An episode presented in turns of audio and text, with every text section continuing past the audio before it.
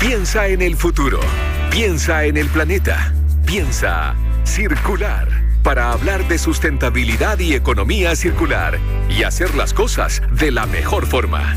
Piensa circular en cooperativa con Osvaldo Lizama y Daniel Fajardo. Muy buenos días, sean todos bienvenidos y bienvenidas a un nuevo episodio de Piensa Circular, sábado 12 de octubre y vuelve.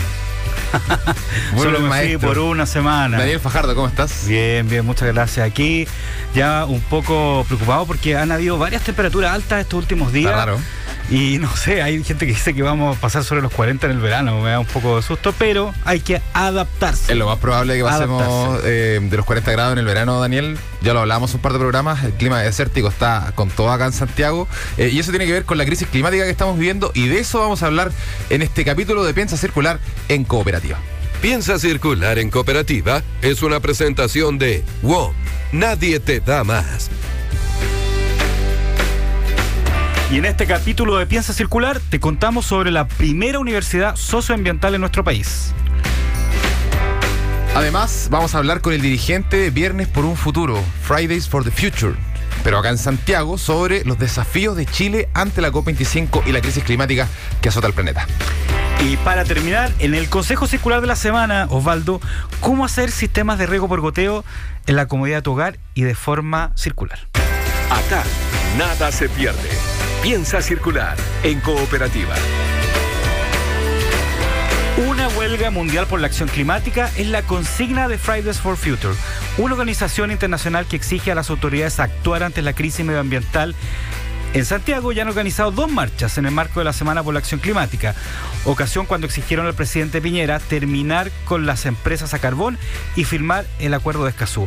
Para hablar de este y otros temas, estamos nada menos que con Felipe Hernández, vocero de Fridays for Future Santiago. Buenos días, Felipe, ¿cómo estás? ¿Qué tal, Felipe? Hola, buenos días. Muchas gracias por la invitación. Felipe, antes que nada, eh, cuéntanos cómo está conformado Fridays for Future en Chile. Bueno, en Fridays for Future hay más ahora más de 50 mesas de trabajo en constante funcionamiento a través de todas las regiones. Siempre se hace la invitación a que si es que en alguna ciudad no existe un Fridays for Future, se hace la invitación a que uno cree una cuenta y lo haga. Y ahí tenemos una red nacional en donde comunicamos constantemente información y trabajamos eh, definiendo los temas que queremos tratar y todo. Además, aquí en Santiago eh, nos juntamos en comisiones, trabajamos a través de comisiones. En la mesa de coordinación somos ocho personas y ahí cada uno representa una comisión específica, educación, comunicaciones, también está contenido, entre otras más. Para contextualizar un poco, la gente que nos está escuchando, eh, Fridays for the Future es el movimiento que eh, lidera la activista sueca Greta Thunberg, eh, que está en Nueva York, en este momento viene a Chile acá a la COP25. Y acá en Santiago también parece que hay gente joven. Felipe es bastante joven. ¿Qué edad tiene Felipe? 20 años. 20 años. Es muy, muy joven. Y además es músico. Además es músico. Si anda con la guitarra acá, vino a circular con la guitarra.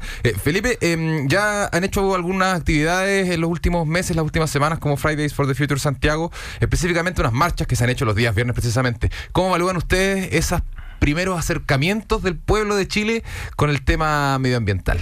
Realmente es sorprendente ver cómo la convocatoria ha aumentado constantemente. Desde el 15 de marzo que comenzamos las primeras marchas ahí ya con 10.000 personas y luego empezamos a aumentar y terminamos en la última marcha del 27 de septiembre con más de 100.000 personas marchando solamente en Santiago y en otras regiones también 5.000 personas. Eh, de verdad es es gigantesco ver cómo la gente se está despertando y está comenzando a movilizarse. Este y este movimiento, a mí yo me, recuerdo del, del, movimiento pingüino eh, de hace algunos años, el movimiento estudiantil del 2011, el movimiento contra las hidroeléctricas que se generó cuando estaba el problema de Hidroaicén. Y este, este, este movimiento eh, ambientalista tiene características similares porque ha crecido de manera muy, muy rápida y ya se han juntado cifras que no son tan comunes en las marchas acá en Santiago. ¿Cómo ven ustedes el futuro de las manifestaciones por el cambio climático acá en Chile, considerando también que se viene la COP25, donde van a haber varios líderes mundiales acá que tienen algo que hacer en, este, en esta materia. Exactamente, y realmente evaluamos que va a ir creciendo, va a ir creciendo más todavía, porque eh, ya estamos haciendo presión, pero falta hacer mucha presión, falta mucha más presión a las autoridades para que tomen realmente acciones concretas. Y si se va a hacer la COP25 aquí en Chile, habrá que presionar como corresponde. ¿Y cómo, cómo, cómo, corresponde? ¿Con, con, con eh, manifestaciones en la calle, con actividades eh, culturales donde le enseñemos a la gente la importancia del medio ambiente? ¿Cómo? Con diversas aristas realmente, porque van a haber actividades culturales en donde también se puede concientizar, pero a la vez vamos a estar haciendo presión a los políticos. Vamos a estar ahí metiendo presión, manifestándonos en las calles, manifestándonos en todos los espacios posibles. Entonces realmente va a estar eh, bastante fuerte esa semana. Felipe, justamente una autoridad, la máxima, el presidente, eh, dijo que, que, él no, en realidad no firmaría y no iba a firmar el acuerdo de Escazú porque no, la, no le agregaba mucho a la legislación. No sé cómo, de qué forma ustedes van a, van a seguir insistiendo con esta demanda, cuál, cuál, y también aprovechar de preguntarte, según la opinión de ustedes, ¿Cuál, cuál, ¿Qué es lo que aporta este acuerdo a, la lucha y a la pelea que están dando ustedes, digamos? Realmente aporta mucho porque garantiza aún más esta, este acceso a la información, garantiza este acceso a la información a que cualquier persona que si le colocan una le colocan una empresa al lado que pueda acceder a esa información y ver cómo le va a contaminar y tener mucho más empoderamiento a la hora de reaccionar. Entonces, además, le añade eh, el, el carácter de defender a los activistas ambientales, que aquí en Latinoamérica también se pasa mucho a llevar ese, esos derechos de los activistas medioambientales, que muchas veces terminan siendo asesinados o suicidados. Eso es súper importante porque en Chile eh, existen varias, varios sectores, varias localidades que han sido denominadas como zonas de sacrificio, donde están prácticamente las, industrias al lado de las casas y se ha demostrado que hay una contaminación no solo al medio ambiente de esos lugares, sino que también a la salud de la gente. Eh, en ese sentido, ustedes eh, realizan trabajos coordinados con estas zonas de sacrificio, con gente que vive, que reside, que es activista también en estas zonas de sacrificio? Nosotros estamos en constante contacto con esos movimientos locales también. En este caso son los chiquillos de Fridays for Future Valparaíso los que tienen mayor contacto, porque son los que viven ahí mismo. Entonces, algunos de ellos también son de esos territorios. Así que hay contacto bastante directo. ¿Será de los temas más urgentes que hay que solucionar en Chile respecto al medio ambiente? De hecho, sí porque abarca bastantes temas. El primero es que esta industria energética es la que más contamina a nivel de Chile. Eh, esta industria energética, ya aparte de todos los contaminantes que está tirando y los gases de efecto invernadero, además de eso, está, como tú mismo dijiste, está dañando a las personas, está dañando a las personas y que el presidente diga que se van a cerrar en, 20 años, es, son 20 años más en donde se les va a desarrollar cáncer, son 20 años más de que van a estar ahí sufriendo y muriendo y que realmente cuánto compromiso ambiental está demostrando con eso. Exactamente. Oye, Felipe, y aparte de, ese tipo de, reclamos, ¿no es cierto? Y, de luchas que están dando ustedes, ¿de qué forma también ustedes promueven de que, a lo mejor partiendo por los jóvenes, que es, digamos, el, principal grupo de ustedes, la gente haga cambios de hábito en su vida diaria también? ¿ah? Eh, cuando se transporta, lo que come, ¿no es cierto? La basura que genera. Claro, ustedes son de una generación mucho más consciente que otras generaciones al respecto y están súper empoderadas. Entonces, ¿cómo de alguna forma eso lo llevan también a la práctica en el día a día? Ya. Eh, realmente siempre es como es una invitación, siempre es la invitación a que se informen, a que tomen conciencia y nosotros también eh, formamos, intentamos formar a la gente. Por ejemplo, tiempo atrás hicimos una escuelita de cambio climático en donde llevamos a diversos exponentes, tales como el CR2, gente de FIMA, que son abogados medioambientales, también parte de Chile Sustentable, eh, todos grupos para que se le enseñe a la a la gente en general, se le enseña a la población respecto a estos temas que son bastante importantes. ¿Han, tenido, contacto a nivel estatal para generar este tipo de iniciativas como a nivel gubernamental, a nivel de país, hacerlo en, regiones también? Yo sé que ustedes trabajan en regiones, pero eh, como, entre comillas, institucionalizar un poco más este tipo de, de temáticas. Ahí está bastante complejo, pero realmente siempre intentamos a que intentar fomentar estas políticas medioambientales, estas políticas de educación medioambiental. De hecho, ahí tenemos bastantes planes para, para que llegue a los colegios como política medioambiental y que se informe y que aprendan las, las generaciones. Es súper eh, interesante eso de las generaciones porque las generaciones más, más, más jóvenes, ustedes, por ejemplo, tú tienes 20 años, los niños más pequeños también, están muy conscientes del cambio climático. Pareciera que los adultos son los que todavía no, no captan que el tema es importante y que eh, es urgente. Eh, ¿Cómo educar a esa gente? Porque es la más difícil de educar. Cambiar a una persona adulta es mucho más difícil que cambiar a un niño, por ejemplo. Eh, ¿Tienen ustedes un trabajo ahí? ¿Ustedes se enfocan más en la gente joven que ya está trabajando por este tema? Nos enfocamos realmente principalmente en la gente joven Siempre vamos como a la juventud y que de ahí se puede expandir aún más, pero también intentamos llegar a la mayor cantidad de gente posible. Entonces ahí los adultos tienen otras formas de hay otras formas de poder llegar a los adultos, más que solamente con argumentos ya científicos y todo, sino también hay argumentos emocionales, cosas así de que realmente quizá ellos no vivan el cambio climático como nosotros lo viviremos, esa es la cosa, quizá ellos partan y falle, eh, mueran antes, sí, eso eh, claro, claro, que decirlo.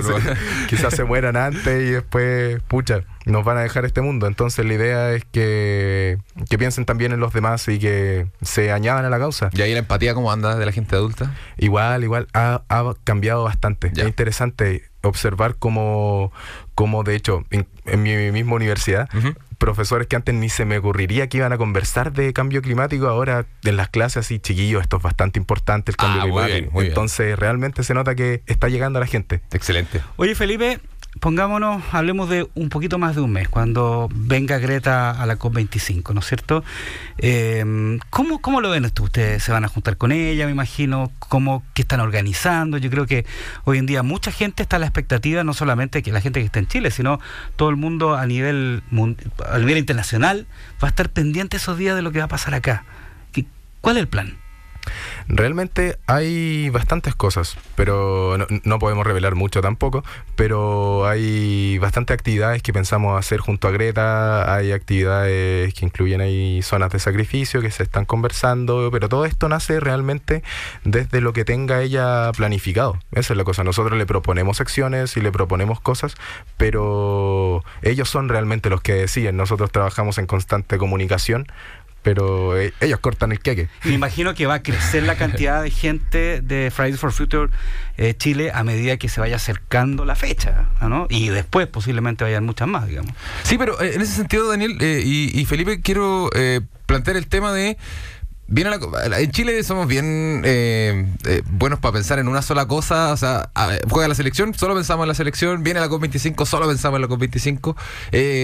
¿Qué creen que va a pasar después de la COP25 en Chile con este movimiento, con el interés sobre el cambio climático? ¿Creen que eh, va a haber una explosión de interés más real o esto depende de las decisiones que se tomen en pos de, la, crisis climática durante la COP25? ¿O creen que esto se puede desinflar eh, por un tiempo, eh, pese a que es muy importante y muy urgente?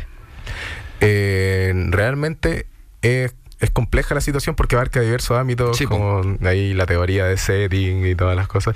Eh, pero la cosa es que eh, hay que aprovechar el momento, primero que todo. Hay que aprovechar el momento de esta COP25 y que todos los medios de comunicación van a estar hablando y enfocando en temas medioambientales. Y hay que aprovechar el momento para poder hacer la presión. Y después de que pase la COP, eh, Fridays no va a morir, esa es la cosa. El movimiento no va a morir, seguiremos haciendo presión, seguiremos buscando otras formas de también poder llegar a los medios de comunicación y poder transmitir el mensaje que se puede hacer mucha más presión a la, al gobierno entero. El movimiento no va a morir, eso es súper importante, ¿no es cierto? Porque ustedes tienen un montón de actividades. Justo hay una actividad mañana. Exactamente. Cuéntame un poco de qué se trata, dónde se van a juntar, eh, cómo participar. Bueno, realmente es una invitación a que mañana domingo vayan todas las personas que tengan una bicicleta o que tengan un vehículo no motorizado. Eh, y nos juntaremos a las 10 de la mañana en Bellas Artes, será un recorrido ahí, una cicletada. Y vamos a estar recibiendo pilas, vamos a estar ah, recibiendo pilas para mandarlas a reciclar después. Entonces la invitación es que todas las personas vayan y lleven sus cartelitos, se manifiesten y que pueda generar también una una, un espacio de comunidad. Esa es la cosa también, que se genere un espacio de comunidad, de comunicación entre las personas, de, de generar esa comunidad respecto al cambio climático y poder estrechar lazos, que el cambio base nace desde esta misma comunidad. Entonces, es eso. Importantísimo el trabajo que están haciendo los muchachos de Fridays for the Future eh, en Santiago. Estábamos conversando con el vocero Felipe Hernández, que nos habla sobre la COP25, nos habla sobre esta actividad que van a tener eh, mañana en Bellas Artes. ¿A qué hora es esa cicletada? A las 10 de la mañana. A las 10 de la mañana. Van a estar recibiendo pilas, uno de, de, los desechos más contaminantes de, que, hay hoy en día. Así que, bien interesante el trabajo que están haciendo los muchachos de Fridays for the Future. Felipe, te queremos agradecer por haber estado aquí en Circular. Que estés muy bien y éxito con todo lo que venga de aquí a la COP25 y después que sea todo mejor. Muchas gracias. Chao, que estés bien. Igual. Una economía que le devuelve el valor a los productos Piensa circular en cooperativa. Por supuesto, Daniel, seguimos hablando de la COP25 porque a solo un par de meses de que se efectúe esta importantísima cumbre mundial aquí en Chile, la comuna que será la sede principal del evento abrió inscripciones para la primera universidad socioambiental del país, una iniciativa educativa bastante interesante. Se van a impartir 19 cursos en total y se espera más de 600 inscritos. ¿De qué se trata todo esto? Lo cuenta el periodista Mariano Reyes. En Cerrillos se instalará la sede de la próxima COP25 a desarrollarse entre el 2 y el 13 de diciembre. Una tremenda oportunidad para relacionar a la comunidad con temas de cuidado medioambiental, esto según lo expresó el alcalde de la comuna. Y para calentar los motores, esta semana comenzaron las inscripciones para lo que será la primera universidad socioambiental del país. Todo gracias a un acuerdo entre la comuna y la sociedad civil para la acción climática. Son 19 cursos especializados en materia ambiental que serán dictados por diferentes organizaciones y expertos. Pero mucho ojo, los futuros estudiantes solo podrán inscribirse en 10 de estos.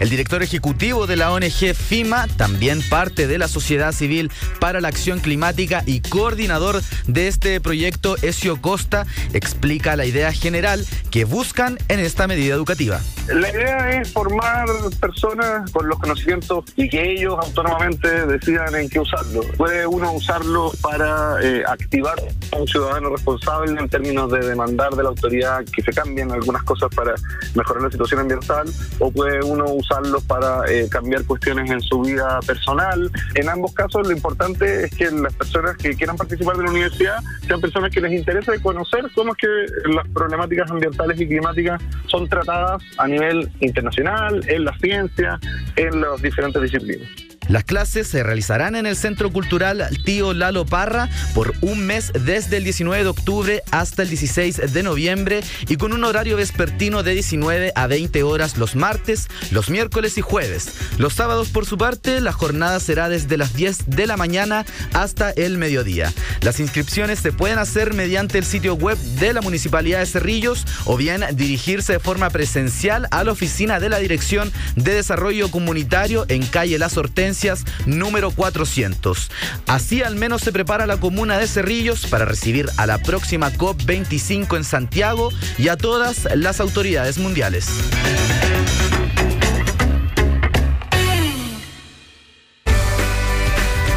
Datos para hacer de este mundo algo más circular. Consejo Circular. Que recicles tu forma de pensar nos importa. Trae tus celulares, tablets y cables a los puntos de reciclaje WOM y puntos limpios Sodimac.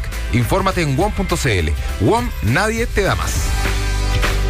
Lo prometió Daniel Fajardo al principio, hablamos de un sistema de riego por goteo en la comodidad de tu hogar. ¿De qué se trata esto, Daniel? Sí, mira, con esto vamos a usar cosas que eh, podemos reciclar, como las botellas, ¿no es cierto? No es necesario comprar un, un, eh, un riego por goteo eh, en el comercio. Y además vamos a resolver un problema de la escasez de agua. Ya. Te voy a encontrar tres formas. La primera, una botella de plástico, le cortas la parte del potito, ¿ya? le pones la tapa y en la tapa le haces unos pequeños orificios con un alfiler puede ser eh, o, con otra cosa, tres, unos tres o cuatro, las entierras por la tapa cerca de una planta, cerca de la planta, le llenas agua por arriba y de a poco va a ir cayendo gotitas de agua a medida que la planta lo vaya necesitando. Espectacular. Un litro te puede durar, no sé, unos 3, 4 días. Ah, muy bien, muy bien. Esa es una forma. La otra forma es tomar la misma botella, la tapas, ¿no es cierto? Y en la tapa le hace un orificio y por ahí metes una pajita, la cual la pones cerca de la planta. Como cayendo. Claro, como cayendo. Y de a poco va a ir cayendo también eh, el agua. Y esa otra forma. Son métodos súper artesanales, pero muy útiles. ¿ah? Y la otra es simplemente poner la botella, hacerle orificios a la botella en diferentes lugares. Los lados. claro. Unos tres o cuatro. Taparla y ponerla cerca de la planta. Y de a poco va a ir tirando las gotitas también. Espectacular. Consejo Ahora, la botella, la botella yo sé que no se ve muy bonita, ¿no es cierto? Pero ahí hay que idear, hay que poner el arte que tiene Osvaldo siempre. se puede pintar de árbol, se puede pintar de árbol la, botella y pasa más piola. Ese es el consejo circular de esta semana. Entonces, nosotros llegamos al final de este capítulo de Piensa Circular. Recuerde que hay más contenido en cooperativa.cl y en piensacircular.com. Ya viene Agenda Calidad con Gonzalo Araya. No se despegue de cooperativa. Chao, que estén bien. Chao, chao. Fueron los temas de sustentabilidad y economía circular que hacen girar el planeta. Piensa circular. Una presentación de WOM, Nadie te da más, y la iniciativa Un Mundo sin Residuos, de Coca-Cola. Cooperativa, todas las noticias, todos los días, todo el día.